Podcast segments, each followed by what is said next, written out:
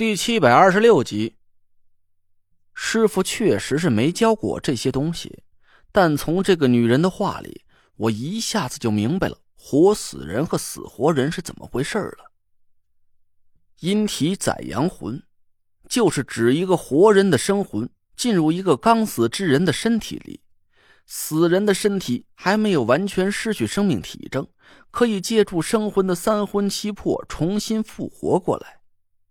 而阴魂进入阳体，就恰恰相反，是这个刚死之人的阴魂迅速进入剥离了生魂的活人身体里，这样两个人就都可以活下来，但是会有一点不太一样的区别：阴体阳魂的那个身体是死的，所以被称作是活死人，只能在纯阴之地存活；而阳体阴魂的那个人。也就是我们眼前的这个女人了，她的身体是活的，所以只能生活在纯阳之地里。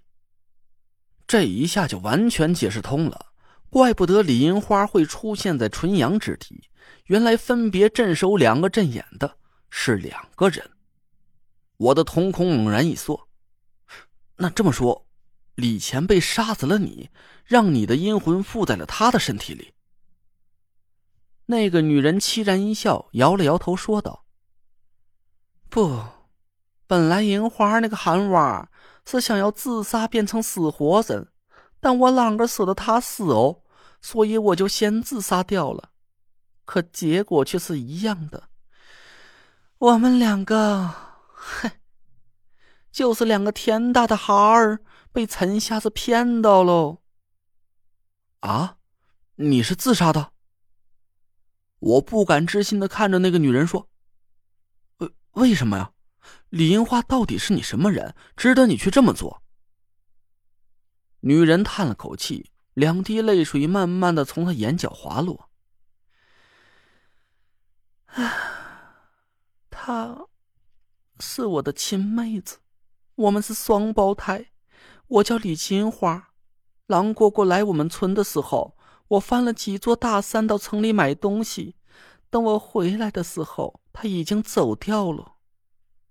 李金花，我们几个人面面相觑，这下子算是明白了，怪不得这个女人一身金灿灿的配饰，尤其是她头上的金饰和胸前那个明晃晃的大金项圈，都雕刻和镶嵌着很多金色的花朵，还真是和她的名字很贴切。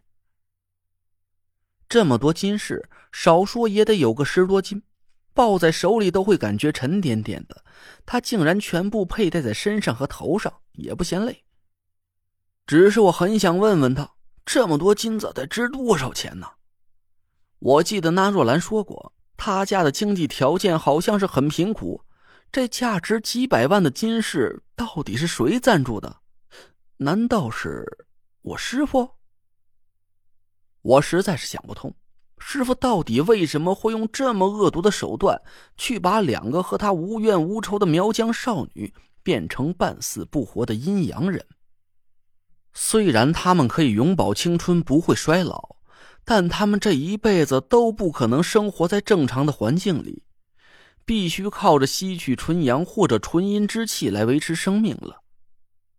这个地方深埋在地下。平时不会有任何人来到这里，她们姐妹俩就算是美若天仙，又能给谁看？而且他俩阴阳相隔，平时见面也只能站在阴阳交界的地方说说话而已，连身体的接触都不能有一丁点儿。这对于情深似海的姐妹俩来说，简直就是一种比死还残酷百倍的折磨。这绝不可能是李银花、李金花姐妹俩的本意。别说是两个青春少女了，就算是那若兰这种土埋半截的糟老头子，都想要打破天命，和花姐过上没羞没臊的幸福生活。我不解的问李金花：“就为了获取阴阳法力，修炼魅惑之术和蛊术，你们俩就甘心一辈子不见天日，生活在这种鬼地方？”当然不喽！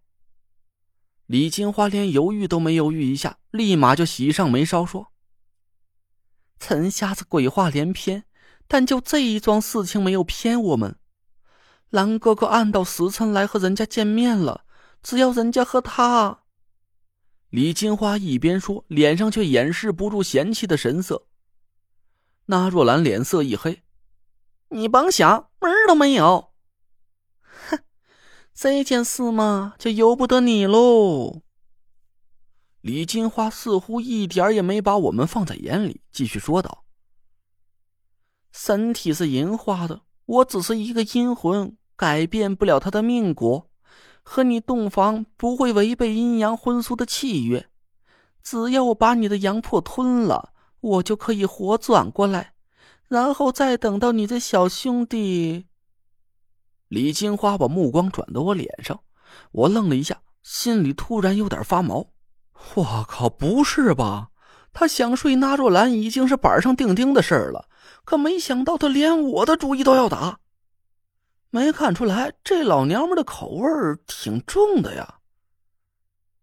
李金花笑着说：“等到你破解了太医令的机关，玄凤转，嘿，我妹子的命也就有救喽。”啊！我一头雾水的看着他，李金花却没打算再和我多解释了，笑吟吟的看着那若兰说：“这些话都是陈瞎子讲的。”你俩有啥子问题就问他好了，时辰就要到了，来嘛！来，我来你妹儿啊！我。那若兰尖声尖气的嚷了起来：“人家不是那种人，你给我听好了，人家除了花妹妹谁都不稀罕。再说你长得跟个老母。”我生怕那若兰又说出什么激怒李金花的话，赶紧扯了她一把，截住了她的话头。李前辈，你刚才说的那些，都是我师傅亲口告诉你的。李金花的神色虽然有点不高兴，还是点了点头。我奇怪的咂了咂嘴，这也不应该呀。听李金花这个意思，好像是师傅打算用我和那若兰的命格去救他们姐妹俩的命，让他们重新变回正常人。从表面上看，这种法子应该是行得通的。理论上似乎没什么毛病，但这绝对不是我们青乌堪舆一派的法术路子。我跟师傅学的都是正派风水术，就连那若兰这个身负天蝎命格的大灾星都没走入歧途。师傅怎么可能用这么阴毒的法子去杀掉一个村子的人，然后又把一对和他无冤无仇的苗疆姐妹变成了半死不活的怪物呢？我越想越不对劲，问了李金花一句：“你亲眼见过师傅？”“当然喽，阴魂入阳体必须是在一炷香的时间之内完成。我就是当着陈瞎子的面自杀的，不然他啷个给我们施法？”我心里一动，赶紧问他：“我师傅具体是怎么施法的？你仔细和我说一下。”李金花眉头一皱，似乎认为我在故意拖延时间。我赶紧补了一句：“李前辈，我保证这是最后一个问题。只要你仔仔细细和我说清楚施法的过程，我就不再阻止你们的这桩婚事。”那若兰幽怨的瞪了我一眼。